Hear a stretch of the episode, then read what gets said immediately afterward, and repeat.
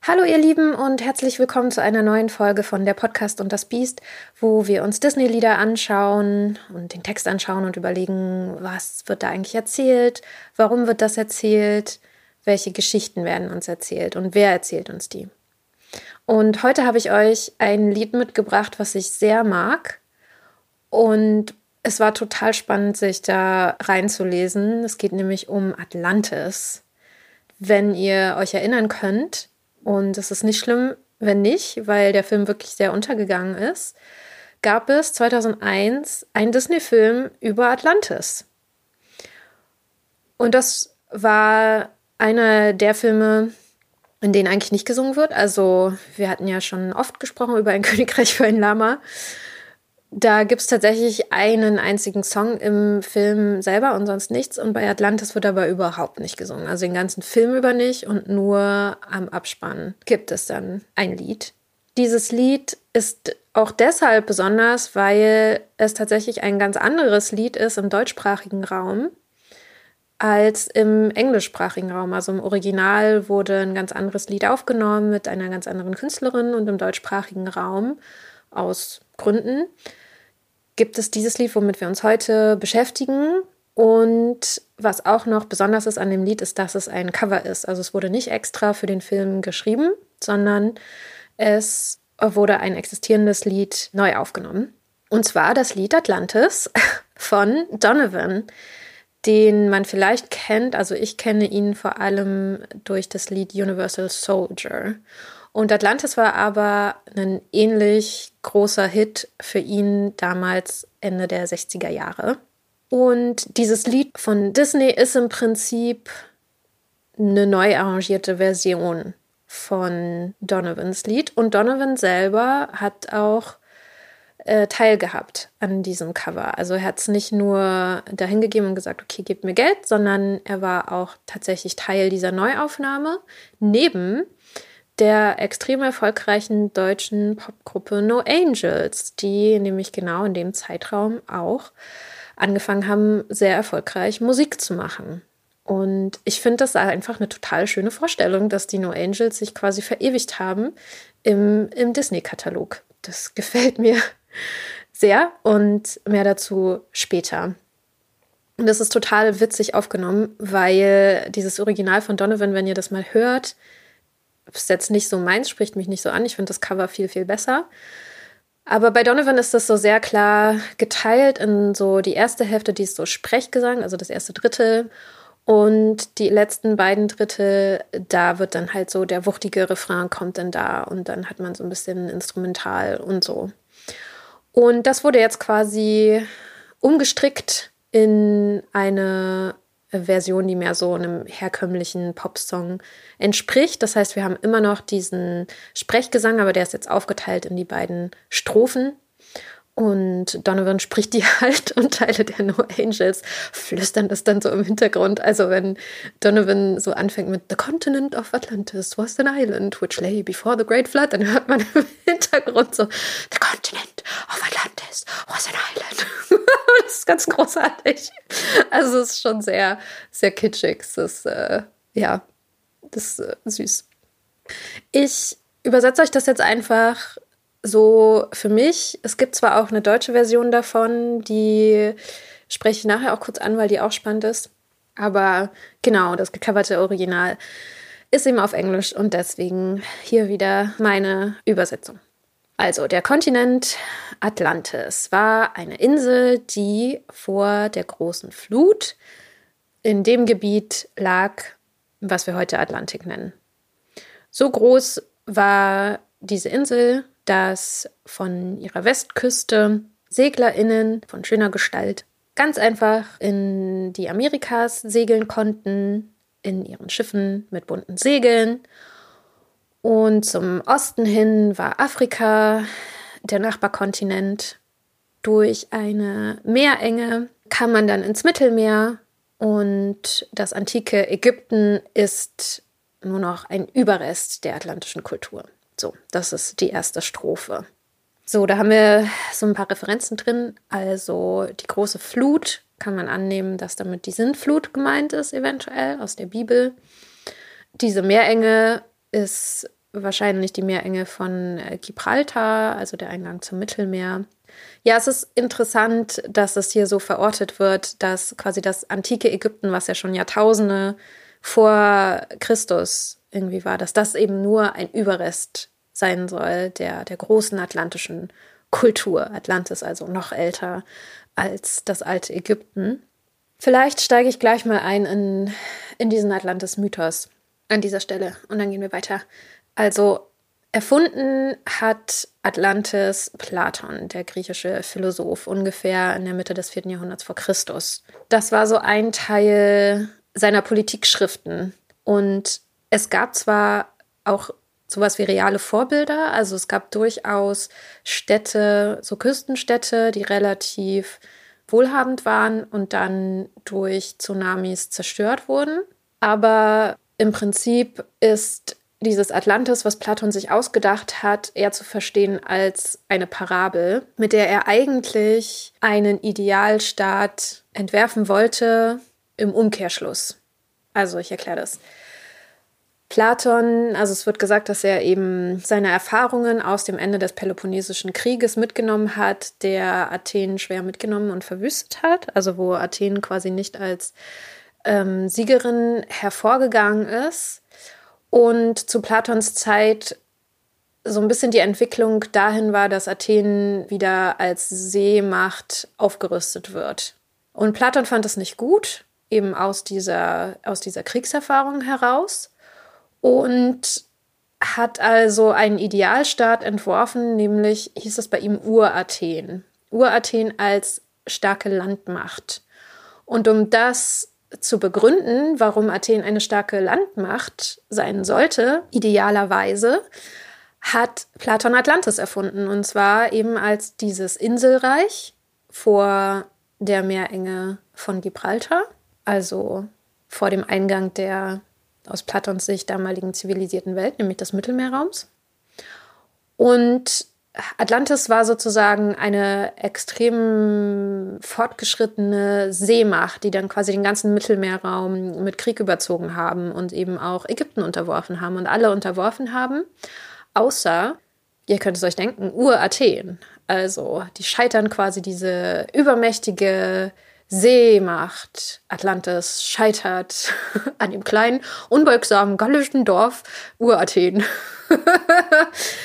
das ist quasi Platons Begründung, warum sein zeitgenössisches Athen quasi nicht äh, sich als Seemacht ausbauen sollte, weil er meinte, nein, dann gehen wir unter. Wir müssen uns darauf zurückberufen, dass wir eine starke Landmacht sind. Dieser Meerraum, der ist einfach äh, tricky und wir sollten da nicht wir sollten da nicht zu arrogant werden, denn sonst droht uns der Untergang. Und damit lässt der Atlantis ja auch untergehen. Also bei ihm ist das auch so, also auch irgendwie sehr bizarr mit so einer sehr konkreten Zeitangabe, also aus heutiger Sicht, nämlich dass Atlantis quasi 9600 vor Christus an einem einzigen Tag und einer einzigen Nacht untergegangen ist. Und dieses Zitat von Platon, das findet man tatsächlich auch in dem Disney-Film ganz am Anfang. Was auch relativ untypisch ist für einen Disney-Film, möchte ich an dieser Stelle sagen. Das heißt, Atlantis war eigentlich sowas wie die Struwelpeter-Geschichte. Also, dass man sagt, erhobener Zeigefinger, wenn du das machst, dann passiert das und das. Erinner dich an Atlantis. Atlantis ist untergegangen. Wir wollen keine Seemacht sein. So ein bisschen wie diese Geschichte von, wie heißt sie, Paulinchen im Strubelpeter, die mit dem Feuerzeug spielt, also Feuerzeug im Sinne von Zeug, was Feuer macht, nicht Feuerzeug von heute. Wo die beiden Katzen auch sagen, ähm, nee, mach das mal nicht, das ist gefährlich. Und Paulinchen ist so, ach nö. Und dann verbrennt sie. so. Und ja, genau. Also ich meine, wo wir beim Struwelpeter sind, ne, also aus Gründen ähm, so schlechter Erziehungsratgeber und Rassismus, ist der Struwelpeter heute halt einfach komplett unglaubwürdig sozusagen für Kindererziehung. Aber Atlantis auf der anderen Seite lebt ja total fort, obwohl ja eine komplette Bedeutungsverschiebung stattgefunden hat. Ne? Also Atlantis heute steht ja eigentlich für die Utopie was es nicht war, was Platon nicht so angelegt hat. Für Platon war das Urathen die Utopie und der ideale Staat und die ideale Gesellschaft, nicht Atlantis. Und das hat sich komplett verschoben. Ungefähr ab der Renaissance, wo dann die Leute wieder angefangen haben, griechische Schriften zu lesen und so. Das heißt, heute haben wir das Bild von Atlantis als einer Utopie, als einer idealen Gesellschaft, die wegen unglücklicher Umstände untergegangen ist. Wobei es eigentlich das Gegenteil der idealen Gesellschaft war, nämlich eine, eine Gesellschaft, die zu arrogant war sozusagen und deswegen bestraft wurde und untergegangen ist. Also was, was wir eher so ähm, im Vineta-Mythos auch finden. Ne? Also bei Vineta ist es ja tatsächlich so, dass die EinwohnerInnen von Vineta gewarnt wurden und gesagt wurden, ihr seid nicht so, wie ihr sein sollt im Prinzip, so ganz runtergebrochen. Und wenn ihr eure Lebensart nicht ändert, dann werdet ihr untergehen. Und die Leute in Vineta waren so, äh, wird schon nicht passieren, I don't care. Und dann ist Vineta untergegangen. Das ist Atlantis eigentlich auch. Aber in der langen, langen Rezeptionsgeschichte hat sich das einfach total umgekehrt, sodass Atlantis jetzt halt so dieser, ja, wie so ein Sehnsuchtsort ist, was wir eben auch in diesem Lied von, von Donovan sehen, wenn wir da gleich wieder einsteigen. Wie ihr euch vorstellen könnt, gab es unglaublich viele, viele Gedanken zu Atlantis im Laufe der Zeit und ich muss dazu sagen, dass es im Atlantik selbst, also da, wo Platon das verortet hatte, keinerlei archäologische Funde gibt und gab, die das irgendwie belegen würden, dass da mal so ein Kontinent war.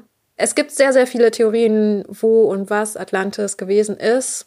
Es gibt auch ähm, Nazis, die sich auf Atlantis berufen und das ist ganz, ganz großartig. Ich denke so, Nazis, die sind so lustig. Also ihrer Meinung nach ist äh, Atlantis quasi der Kontinent, wo die Herrenrasse herkommt, die guten Arier. Und der lag auch gar nicht im Atlantik, sondern natürlich im Norden, weil alles Gute kommt aus dem Norden. Irgendwo in, in der Nordsee und ist dann untergegangen und äh, genau, alles, alles sehr Hanebüchen wird aber heute noch in rechten Kreisen so äh, rezipiert. Und die Wissenschaft, die diese These als unhaltbar ja nicht mehr diskutiert, wird dann immer als Meinungszensur und so, wie wir es kennen, halt bezeichnet. Und genau, dass es eine Verschwörungstheorie ist, dass diese Atlantis-These mit, das war eigentlich äh, in der Nordsee und das ist der Ursprung der menschlichen Kultur. Ja, das ist einfach, das ist ja eigentlich die Wahrheit, aber die Wissenschaft hat sich verschworen, um, um diese Wahrheit zu unterdrücken. Nicht, wir kennen das alles. Das ist die blühende Fantasie, ist ganz großartig. Aber man muss dazu sagen, die Nazis waren da nicht die ersten.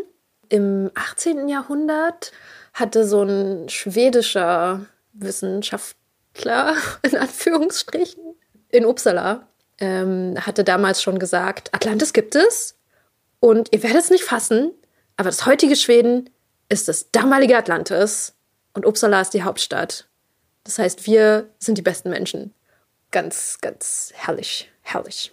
Aber lasst uns wieder in das Lied einsteigen. Wir haben jetzt also die erste Strophe und haben also jetzt Atlantis kennengelernt, das also quasi der, der Ursprung der ägyptischen Kultur ist und der Ursprung der Kultur generell und ganz alt und ganz toll. Dann haben wir jetzt äh, die Bridge, die quasi nur für dieses Cover geschrieben wurde. Die gab es vorher nicht. Ist so ein bisschen nichts sagen, passt auch nicht so richtig zu dem Lied, aber es ist einfach musikalisch schön. Ne? Also wie ein wildes Kind, das immer tiefer singt.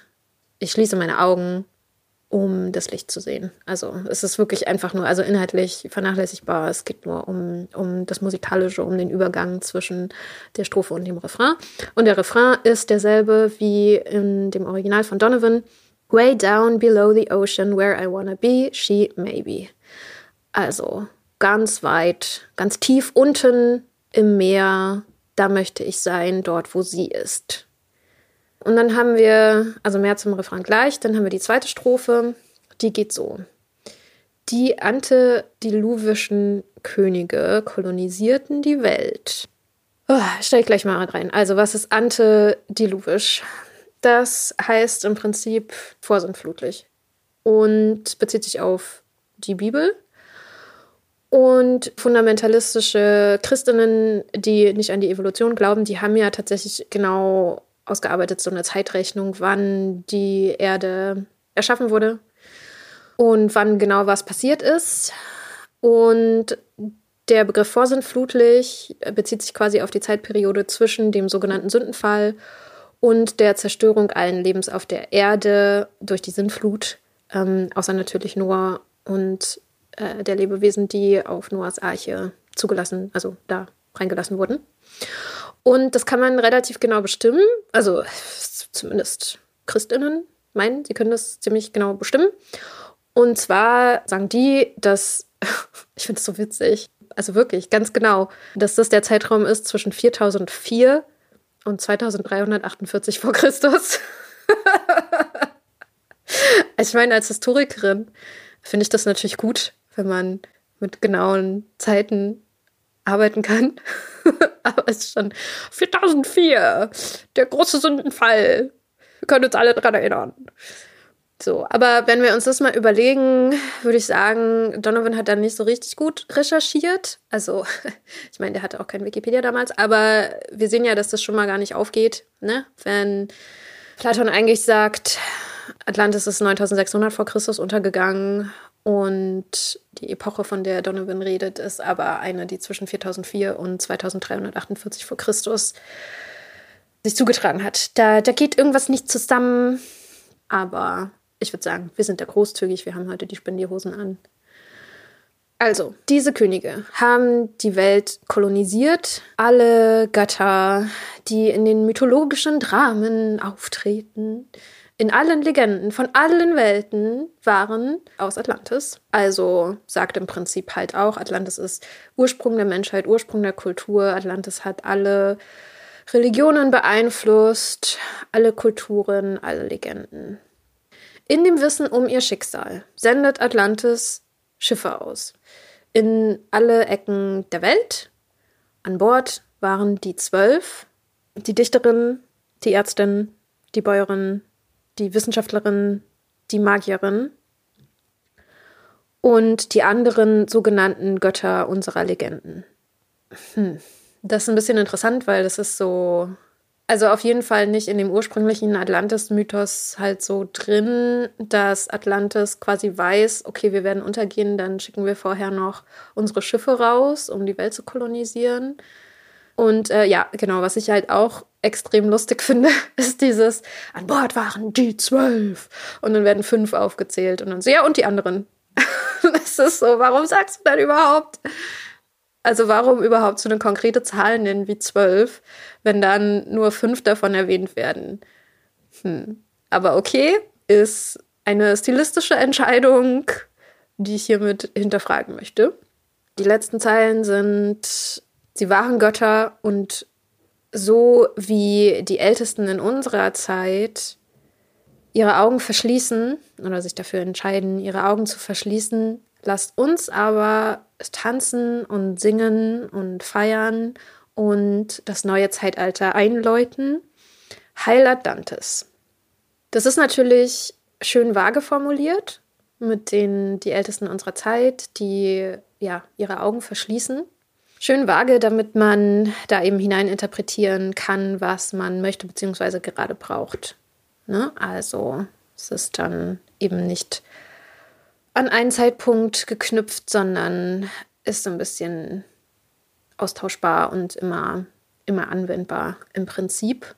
Und genau, macht hier also ganz deutlich, dass für Donovan Atlantis eben dieser Sehnsuchtsort ist und diese utopische Gesellschaft, dieses friedliche Land, in das er sich reinwünscht. Das müssen wir natürlich sehen vor dem Hintergrund der Entstehungszeit des Liedes, also ähm, 1968, wo ja eben genau ganz, ganz stark diese Gegenkultur aufkam, wo man sich gegen das Establishment gewehrt hat, vor allem gegen den Vietnamkrieg. Das war die Zeit der Bürgerinnenrechtsbewegungen und wo eben ganz stark auf so eine Liberalisierung der Gesellschaft gedrängt wurde in ganz vielen Aspekten. Und Donovan postuliert sozusagen, Atlantis, das ist die freie Gesellschaft, das ist die friedliche Gesellschaft, da wollen wir hin. Und deswegen halt auch dieses tief unten im Meer, da möchte ich sein, dort, wo sie ist. Also sie Atlantis, aber er singt dann eben auch My Antediluvian Baby, I Wanna See You Someday. Also ist auch so ein bisschen wie so eine Personifizierung ähm, einer Person, die er irgendwie so romantisch begehrt. Also Aussage des Liedes ist so ein bisschen die wahre Liebe, die wartet in Atlantis. Also eine wirkliche Liebe oder ein gutes Leben kann erst gefunden werden, wenn Atlantis wieder entdeckt wird, weil es in der jetzigen, also 68, verkommenen Welt keine wahre Liebe und kein gutes Leben geben kann, weil eben so viel schief läuft. Also im Prinzip die Sehnsucht nach dieser Utopie als Ausdruck der Gegenkultur der späten 60er Jahre. Bevor wir Gender Swap und diesen Diversitätstest machen, habe ich noch so ein paar kleine Bemerkungen zu dem Lied generell und den, den Umständen, den Produktionsumständen. Also das, das Original Atlantis von Donovan kennen viele tatsächlich auch aus dem Film Goodfellas, wo das eingesetzt wurde. Aber ich persönlich zum Beispiel kannte das gar nicht. Ich wusste nicht, dass das ein Cover ist. Ich habe mich echt lange, lange gefragt, wie dieses Lied quasi zustande gekommen ist. Also das Lied, was ich halt nur kannte, ne, das von 2001 mit den No Angels. Also, was ist das für eine schräge Kollaboration? Aber es macht natürlich total Sinn jetzt, wo ich weiß, dass es eigentlich ein Cover ist.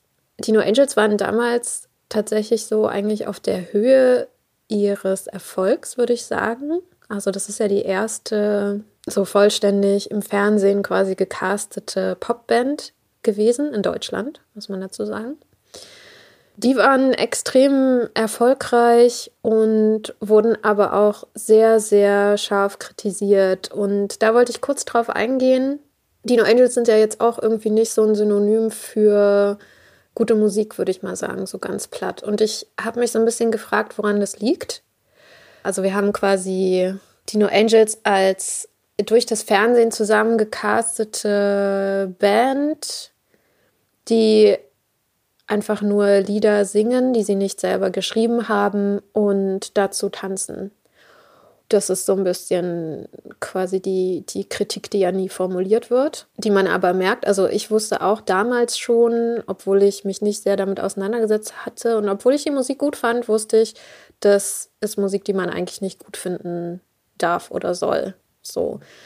Es gibt mehrere interessante Aspekte daran. Der erste Aspekt, die No Angels haben durchaus selber auch mitgeschrieben an ähm, Liedern, nicht an allen Liedern, aber sie haben auf jeden Fall auch selber getextet und selber mitgeschrieben an den Liedern. Das heißt, dieser Aspekt von ihr macht eure Musik gar nicht selber, das stimmt schon mal nicht. Das zweite, warum gibt es diese Wertigkeit? Also warum ist es quasi weniger wert, wenn du ein Lied singst, was jemand anderes geschrieben hat, als wenn du selber dieses Lied geschrieben hast. Finde ich auch fragwürdig.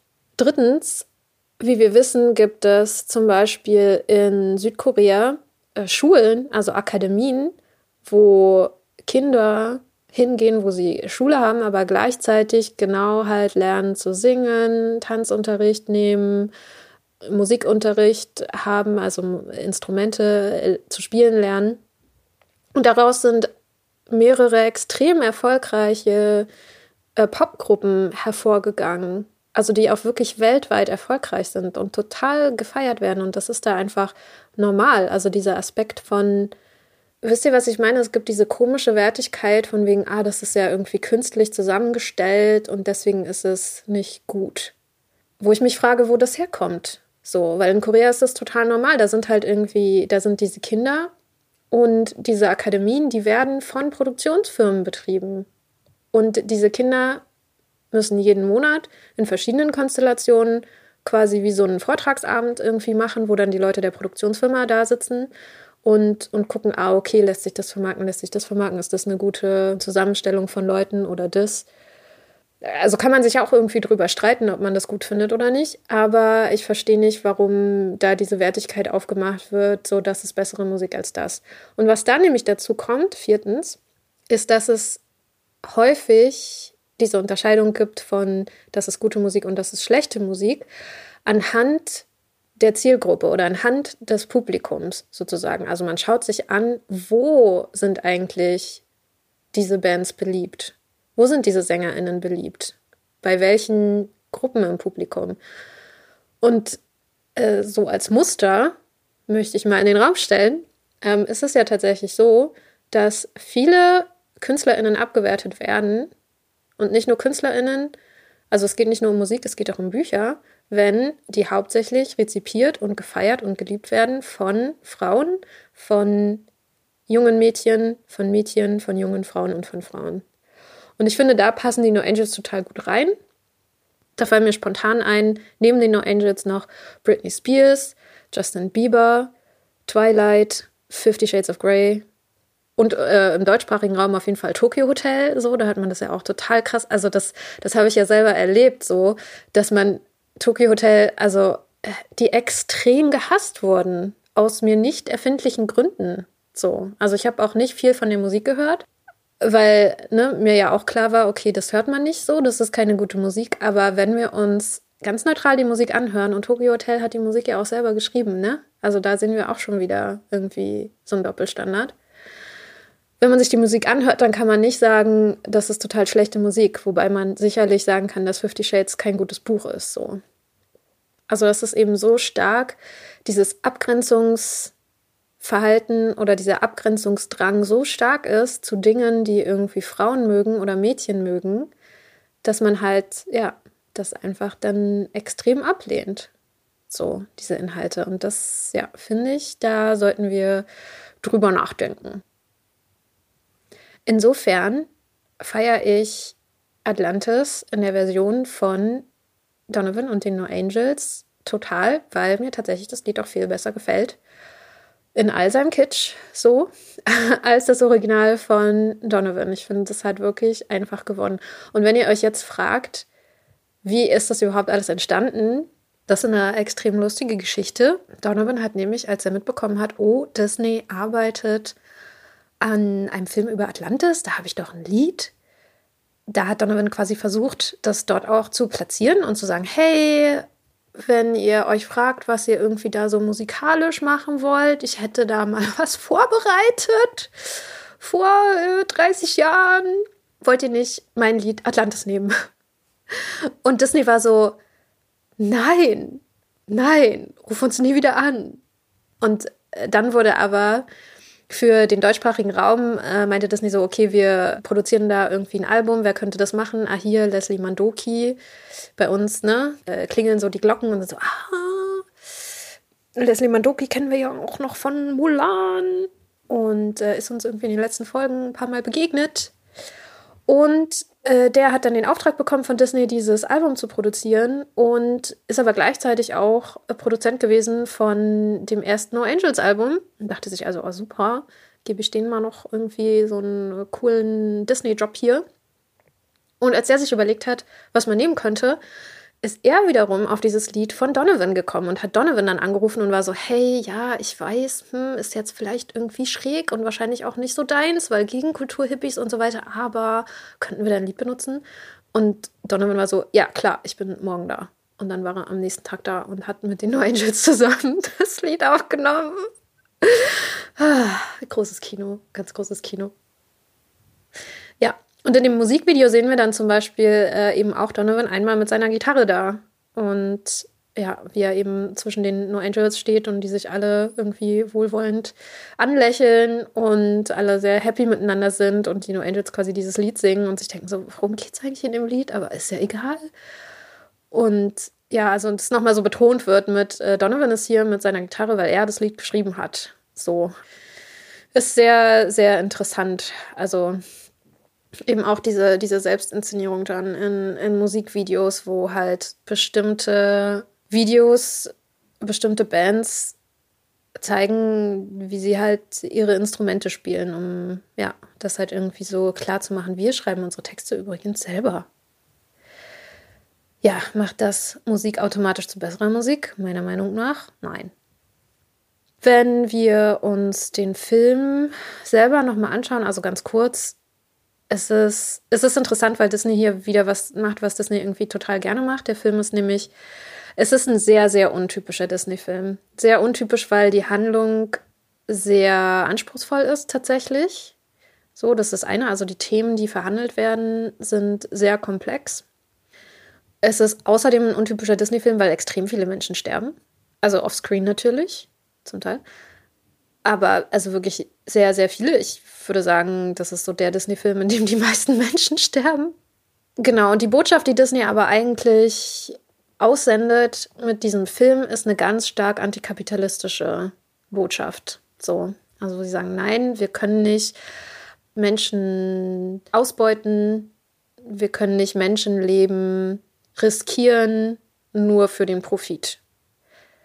Das ist die Botschaft des Films, was ja ganz nett ist, finde ich. Also, ne, wenn man die Plattform, die man selber hat, irgendwie nutzt, um so Botschaften in die Welt zu setzen, dann bin ich da natürlich pragmatisch und denke mir, super, besser als, ähm, als, als das Gegenteil. Aber es ist natürlich hochgradig heuchlerisch. Ne? Also von Disney, von so der kapitalistischen Firma überhaupt, so jetzt irgendwie mit so einer Botschaft daherzukommen. Das ist lächerlich. Kann ich, kann ich nicht anders sagen. Extrem unglaubwürdig. So, ne? Ein antikapitalistisches Märchen aus dem ultrakapitalistischen Hause Disney. Ah, erzähl mir noch einen. Vorhin hatte ich ja schon gemeint, es gibt tatsächlich auch eine deutsche Version von Atlantis, die ist von 1984 von dem österreichischen Singer-Songwriter Georg Danzer oder Chansonnier, könnte man das sagen. Die Version ist total interessant. Also erstens mal, er mag das Original sehr gerne, sonst würde er es nicht covern. Aber zweitens hat er äh, Platon verstanden und hat deswegen das Lied so ein bisschen umgedichtet. Ne? Also er sieht sozusagen Atlantis als das, wie Platon es erfunden hat, nämlich als mahnendes Beispiel und baut das in seine Coverversion ein von diesem Lied, was Atlantis total missversteht, so von Donovan.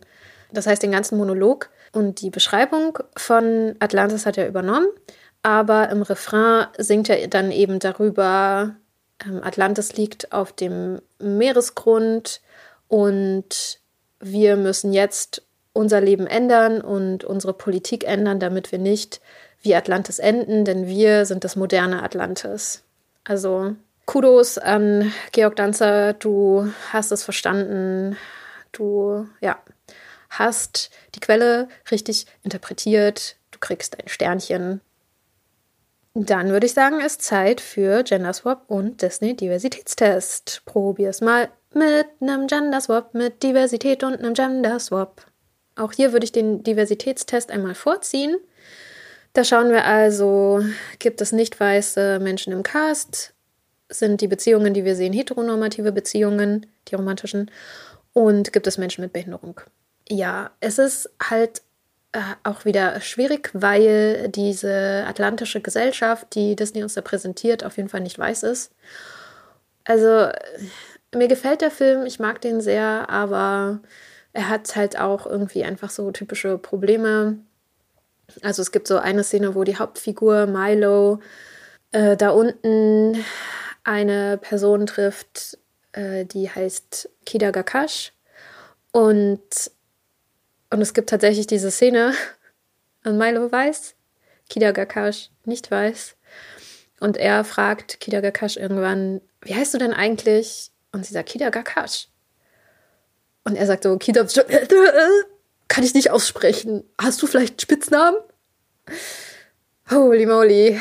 Und man ist so, junger Mann, frag einfach nochmal nach. Lass es dir eventuell aufschreiben. Aber versuch einfach mal, den verdammten Namen auszusprechen. Es müssen nicht alle irgendwie Susi oder Maria heißen. Es ist nicht zu viel verlangt von dir, den Namen vernünftig auszusprechen. So, Nummer eins. Nummer zwei, was mich gestört hat in dem Film, ist, dass es eine Szene gibt, in der dieser weiße junge Mann explizit aufgefordert wird von einer nicht weißen Person, rette Person X, rette Atlantis. Also ja, 2001, ich verstehe schon, aber ja, es funktioniert halt einfach nicht. Das ist so diese klassische irgendwie weiße Errettungs- Fantasie, ne? dass man irgendwie ich 0815 weiße Person komme irgendwo hin in eine extrem hochentwickelte Kultur und dann bin ich die einzige Person, die die Kultur retten kann.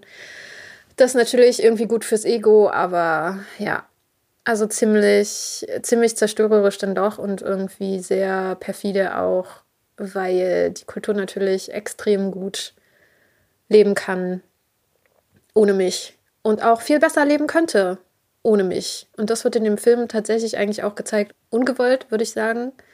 Aber die meisten Kulturen, denen ging es extrem gut, bevor weiße MissionarInnen kamen, weiße ErobererInnen. Also, das ist eigentlich so die Weltgeschichte, würde ich sagen, kann man zusammenfassen in, es ging ähm, vielen, vielen Kulturen extrem gut, bevor weiße Menschen kamen. In dem Film wird es irgendwie so begründet, dass Milo halt irgendwie die Sprache lesen kann und die Leute in Atlantis können ihre eigene Sprache nicht mehr lesen. Und das ist halt so beleidigend, ehrlich gesagt. Also das ist echt, so je mehr ich drüber nachdenke, desto wütender macht mich das. Irgendwie, dass halt eine Sprache verloren gegangen ist und dann muss die weiße Person ankommen und dir deine eigene Sprache wieder beibringen. Das ist so in your face. Also das ist furchtbar. Das ist so furchtbar. Ah, Hass, Hass, Hass. Okay, minus 1000 Punkte. Ähm, heteronormative Beziehungen, ja, haben wir. Andere Sachen haben wir nicht. Alles wie immer. Ich möchte aber dazu sagen, also hier würde ich fast einen Punkt geben. Ah, würde ich eigentlich einen Punkt geben? Na, mal gucken. Weil Kida Kagash und Milo werden so ein bisschen, ja, ähm, da wird irgendwie angedeutet, dass es da sowas wie eine Liebesgeschichte geben könnte. Und dazu muss man wissen, dass quasi in dem Film selber Kida Gakash schon 9000 Jahre alt ist. Sie sieht natürlich nicht so aus, ist ja klar, ne? weil Milo ist ja ein junger Mann, also kann Kida Kagash, obwohl sie 9000 Jahre alt ist, nicht irgendwie älter aussehen als hm, 20.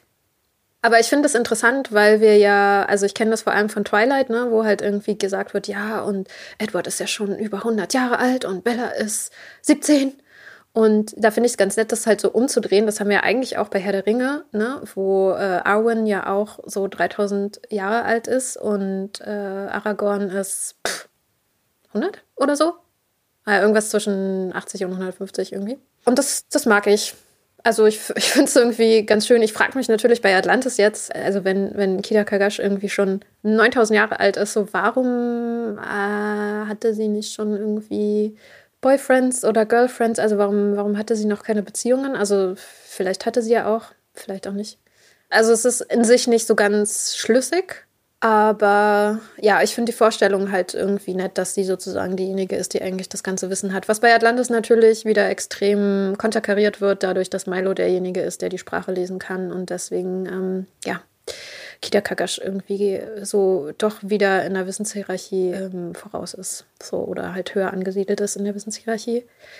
Aber wenn ihr den Film sehen wolltet, dann denkt einfach daran, das ist eine 9000 Jahre alte Frau und ein, weiß ich nicht, 30-jähriger Mann. Das, äh, ja.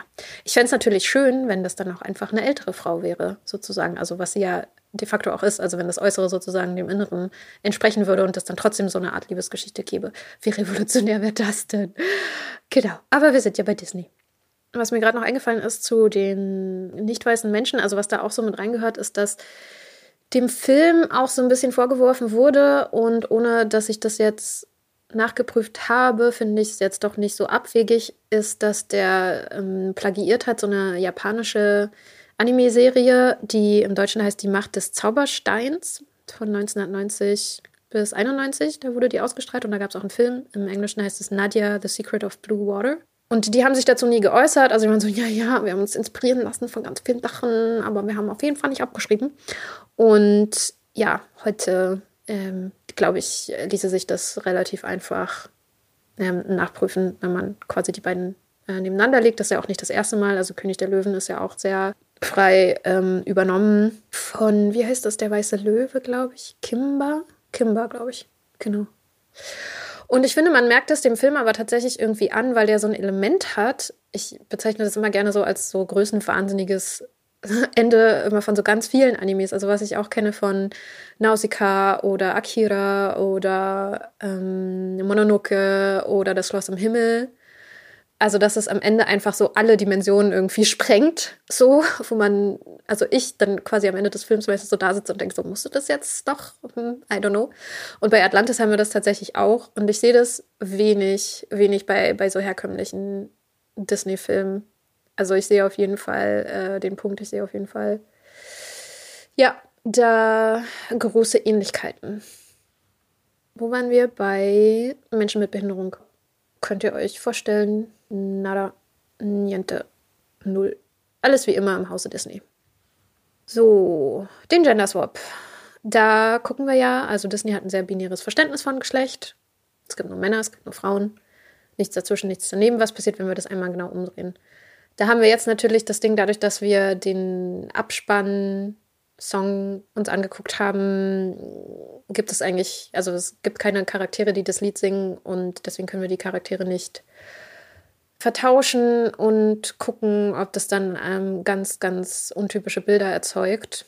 Wenn wir das auf den Film anwenden, hätten wir quasi eine, eine Wissenschaftlerin, die eben Atlantis aufsucht und findet und dann diese atlantische Gesellschaft rettet und in eine romantische Liebesbeziehung eintritt mit einem äh, 9000 Jahre alten Mann. Der aber aussieht wie ein 20-jähriger junger Mann, also ein 9000 Jahre alter Mann im Körper eines 20-jährigen. Dann sind wir irgendwie wieder bei Twilight.